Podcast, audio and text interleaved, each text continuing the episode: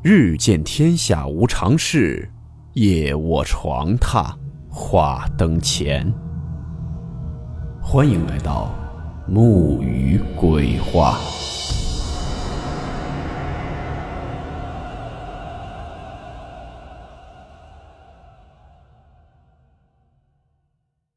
今天这个故事是由一位叫恋子英灵的网友分享的他所经历的真实事件。事件名称：报丧的流浪狗。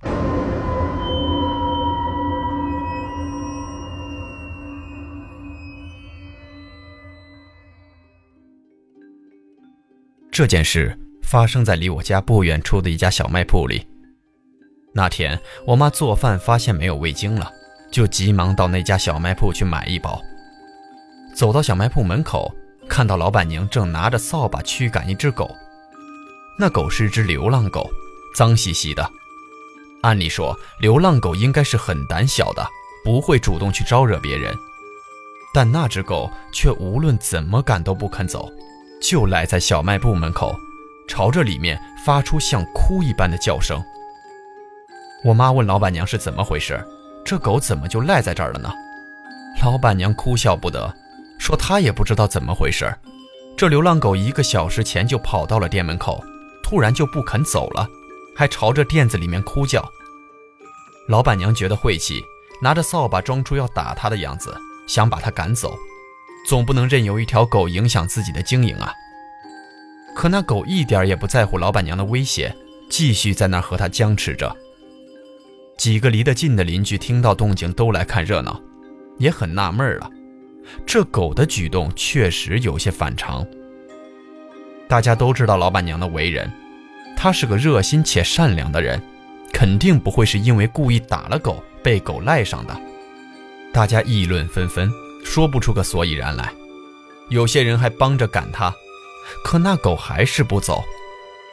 这时，邻居里有个年纪大点的老伯，似乎想到点什么，问老板娘家里还有谁在。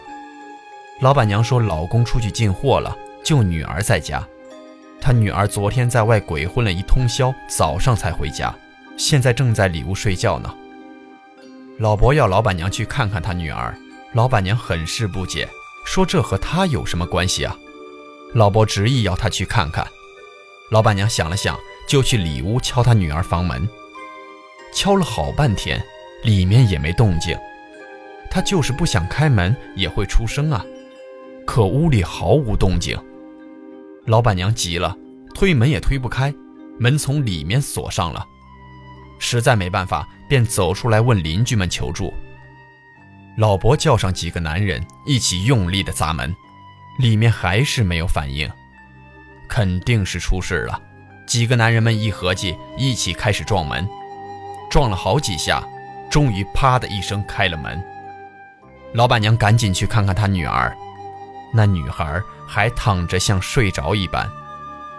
一摸她身体，凉凉的，早已没了一丝气息和体温。老板娘愣了好一阵子，呆呆地拉着女儿的手，说不出话来。邻居们赶紧打电话报警，叫救护车。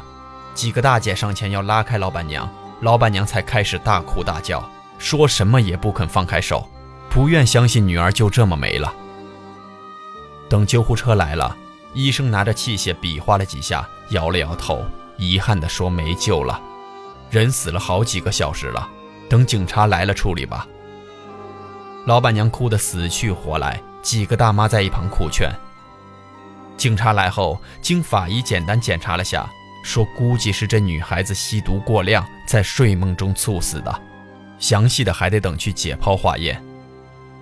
他们安排车带走了遗体，也接走了老板娘和几个目击的邻居，要去派出所做笔录。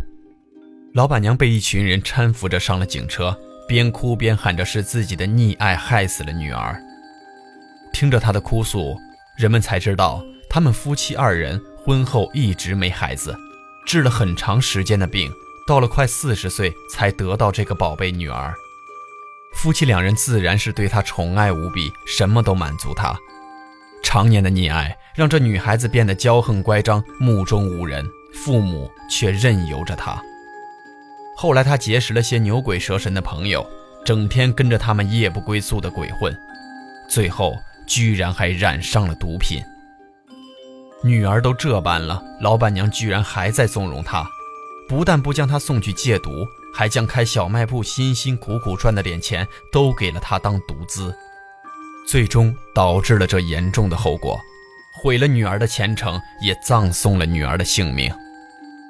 他们一行人走后。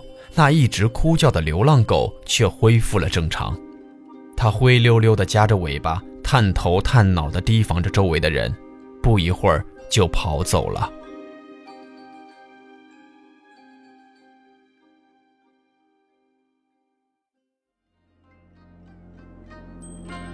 好了，我们今天的故事到此结束，祝您好梦，我们明晚见。